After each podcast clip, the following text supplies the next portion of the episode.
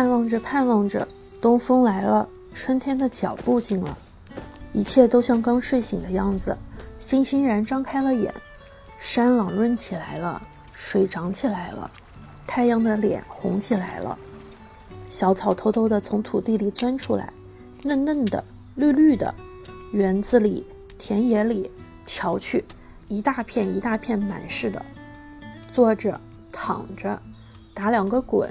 踢几脚球，赛几趟跑，捉几回迷藏。风轻悄悄的，草软绵绵的。朱自清先生的春写得真好，这篇一九三三年发表的小散文，至今读起来也还是跃然纸上。仔细看先生的文字很简单，没有过度的修饰，但节奏感极佳，俏皮可爱，有一种孩子似的天真感。它的春和我们的春似乎是一样的，却又各有不同。我想，可能是因为每个人的春天都藏在不同的地方吧。那么，大家的春天在哪里？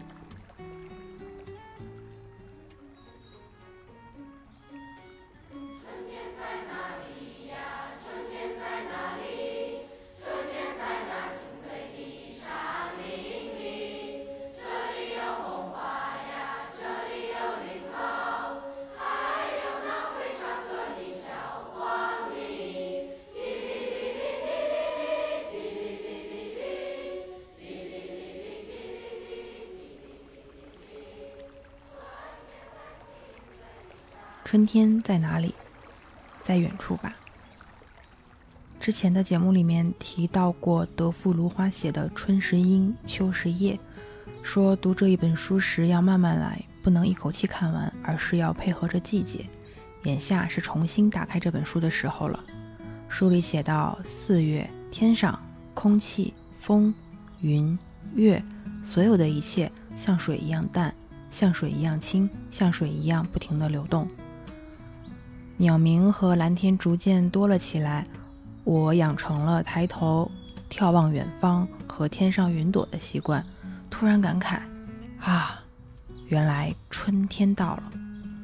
二月底呢，我收了一本书，叫《云彩收集者手册》，配合着它，加上时不时就抬头看看天，成为我目前最喜欢的放松时刻之一。如何舒服自在地享受天空呢？就是眼下这个春天了。书里一开始提到，收集云彩仿佛是件荒谬的事情。你可以考虑收集一切能收集的东西，云彩是最没有意思和离我们最遥远的选项。可能是我们错了，收集东西并不等于要拥有它，也不用想如何抓住它，要做的就是去看，去记录。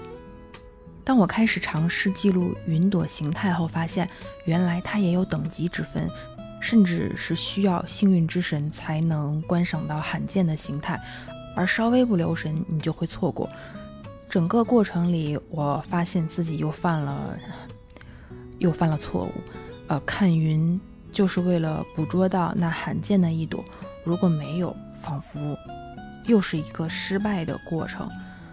嗯，不知道为什么连观赏云朵都要这么着急。云朵的形态和我们对于生活的态度其实还挺相似的。云彩收集里面最容易集到的一种类型是积云，是天空最常见、最普遍的经典形态。因为过于普遍，我这个赏云新人已经开始对它蛮不在乎了，就像对待身边人，因为它过于熟悉和亲密，好，嗯，似乎就是有一种无所谓的心态。而一心就等着什么时候才能让我欣赏到云朵中的珍宝马蹄云，或者是罕见又生动的开尔文亥姆霍兹波。它是一种美丽的云浪图案，好似海浪在空中翻滚的神奇效果。我有一段时间没有遇到这种不太常见的云的类型了，就会觉得啊，什么嘛，来来回回都是各类积云，真的没有意思。这样的想法一闪而过，就真的有有一些惊讶。当春天不稳定的气象变化经常出现，时而阴天，时而雨天，我就会懊恼，又失去了看云的机会。我已经意识到，这样下去真的不好不好。嗯，这段时间我关注了几位气象爱好者，看到他们说，只要看着让人心情舒畅，就是我的祥云。这一下点醒了我这个刚一开始就老气横秋的赏云新人，为了得到太不常见的东西而忽略自己和身边人的感受。我在想，我能幸运地看到远处的草儿啊、花朵啊渐渐上了颜色，鸟鸣多了起来，蓝天多了起来，白云飘过，这其实就是我的祥云啊。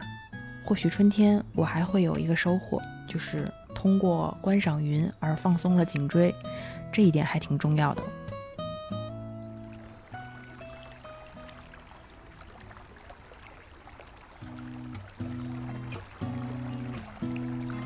春天在哪里？春天在一把鼻涕、一把眼泪里。很多人说春天治愈、温柔，这点我同意。但春风也有不解风情的一面，甚至有些凶狠。北方的许多城市都会在道边路旁种杨树，三月份的时候，杨树的絮就会像毛毛虫一样落在地上，这让我觉得像是在说：“天将将春天于斯人也，必先使人打喷嚏，引人流泪，养其体肤，肿变其身。”行拂乱其所为，所以动心忍性，并不能增益其所不能。作为一个过敏体质的人，春天会让我饱受折磨。出门的时候需要戴上护目镜，鼻子也会被醒到发红脱皮。有的时候我恨不得把自己的眼珠子抠出来。突然打了好几个喷嚏，还会把同事吓一跳。这种看似温柔和煦，却又凶猛强烈的反应。就像是一出抓马的戏剧，情绪浓度极高，还带着强烈的对比。它是毕赣的路边野餐和陆清义的四个春天，是小城的日复一日春去春又回来的日常，也是两位导演的故乡。天无三日晴，地无三尺平的多变贵州。它是四之愈合的步履不停和比海还深。是安静恬淡，也是无奈喧闹；是逃避生活，也是真实日常。团聚、分离、失去，失而复得。都说春天消失的很快，不知道是不是因为他自己也知道，才会故意留下存在感，让人们记住他，仿佛这样就没有那么快溜走了。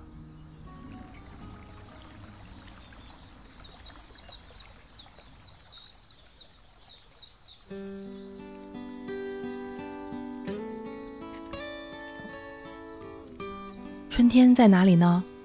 在短暂的风衣里。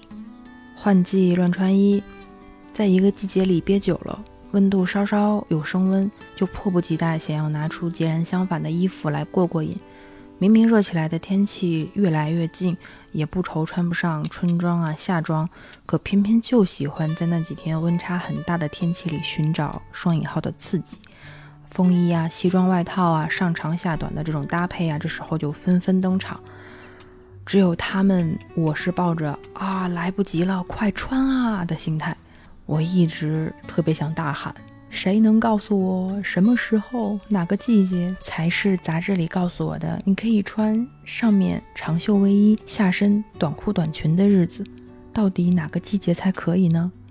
我觉得春天好短暂啊，我可能要珍惜北方这短短几周的能穿风衣时刻的春天了。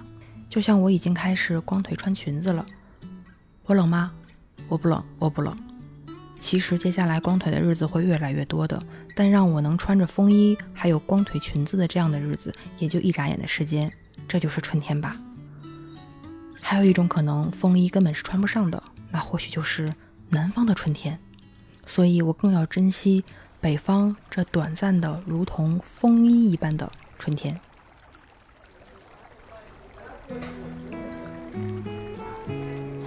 春天在哪里？在一两五块钱的香椿里。有人说过春天，有人说吃春天。三月初，一位成都的听友小杨发来信息，说想请我们吃一把香椿，但不知道北京有没有的卖。他的信息说：“我今天自己买了一小把，炒鸡蛋好好吃。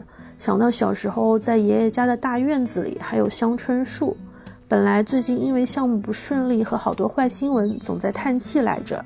不过切香椿的时候，都忍不住开心到自己傻乐呵。希望我们也可以体会那份开心。看到他的信息，我也想到以前外婆家的平房，院子里有一株特别高的香椿树。每到春天，外婆和巷子里的其他人家都会聚在一起，把刀绑在竹竿上，踩在梯子上，举得很高，把芽头割下来。余下的大人就用床单兜着掉下来的香椿。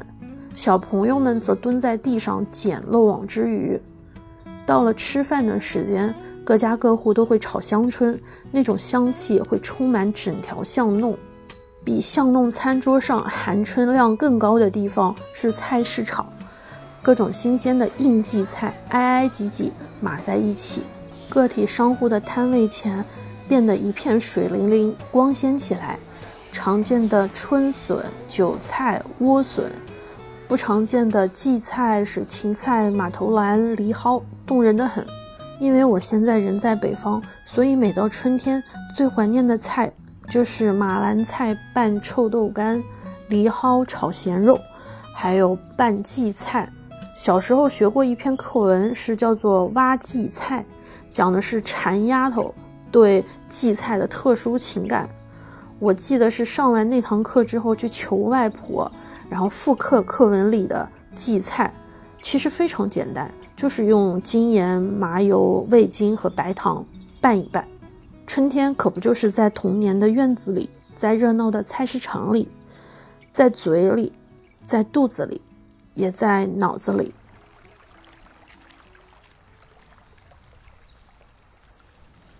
春天在哪里？在大风里。你觉得北京的风大吗？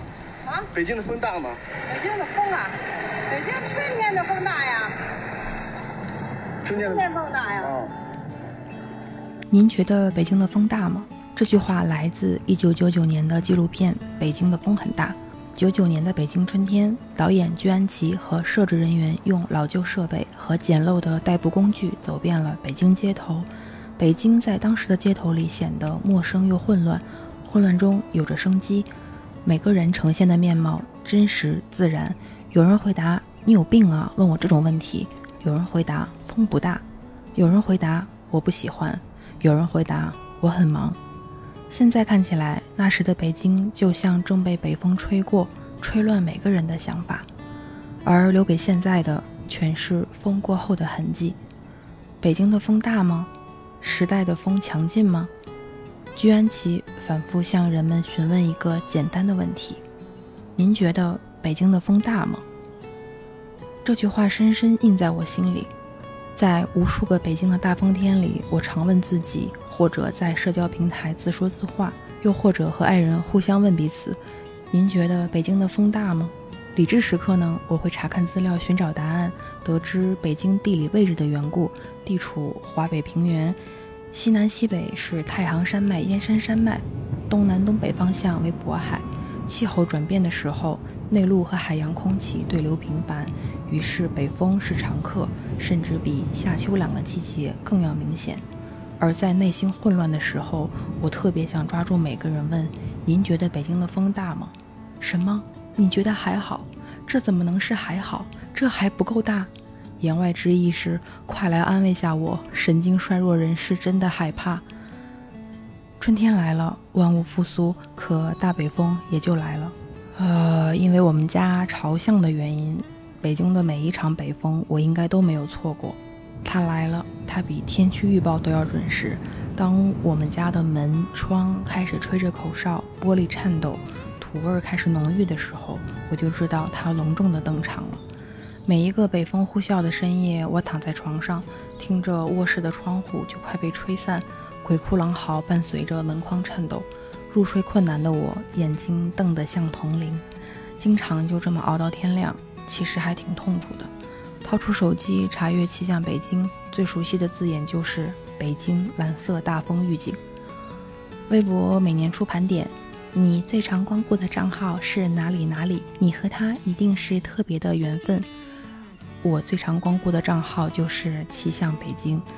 此刻我又看了下，嗯，蓝色大风预警又挂出来了呢？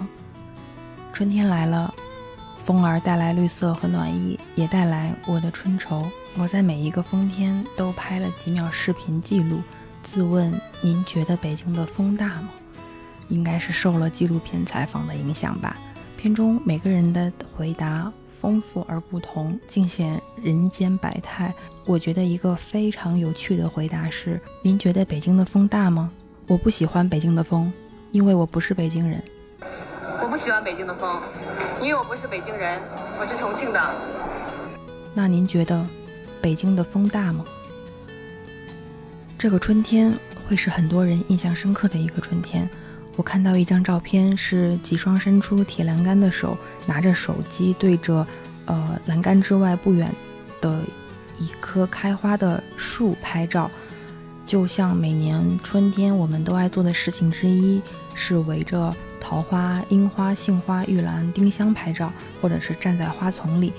只是今年有了些距离，有点遗憾，没有及时存下那个那张照片。我已经不知道该怎么去搜索关键词才能找到它。我会反复看着云朵收集手册的一段话，他说：“收集云彩不像收集硬币那样有可持续性，也不像收集稀有邮票那样可以进行交换，但有一些非常切实的意义。云彩体现了我们周围这个世界的变幻无常，就像拉尔夫·沃尔多·爱默生写的那样，自然是一朵多变的云。”始终一样，却又从不一样。这个春天也是。嗯，祝我们身处何地都能抬头看云朵飘过，即便它藏了起来，也会重新出现。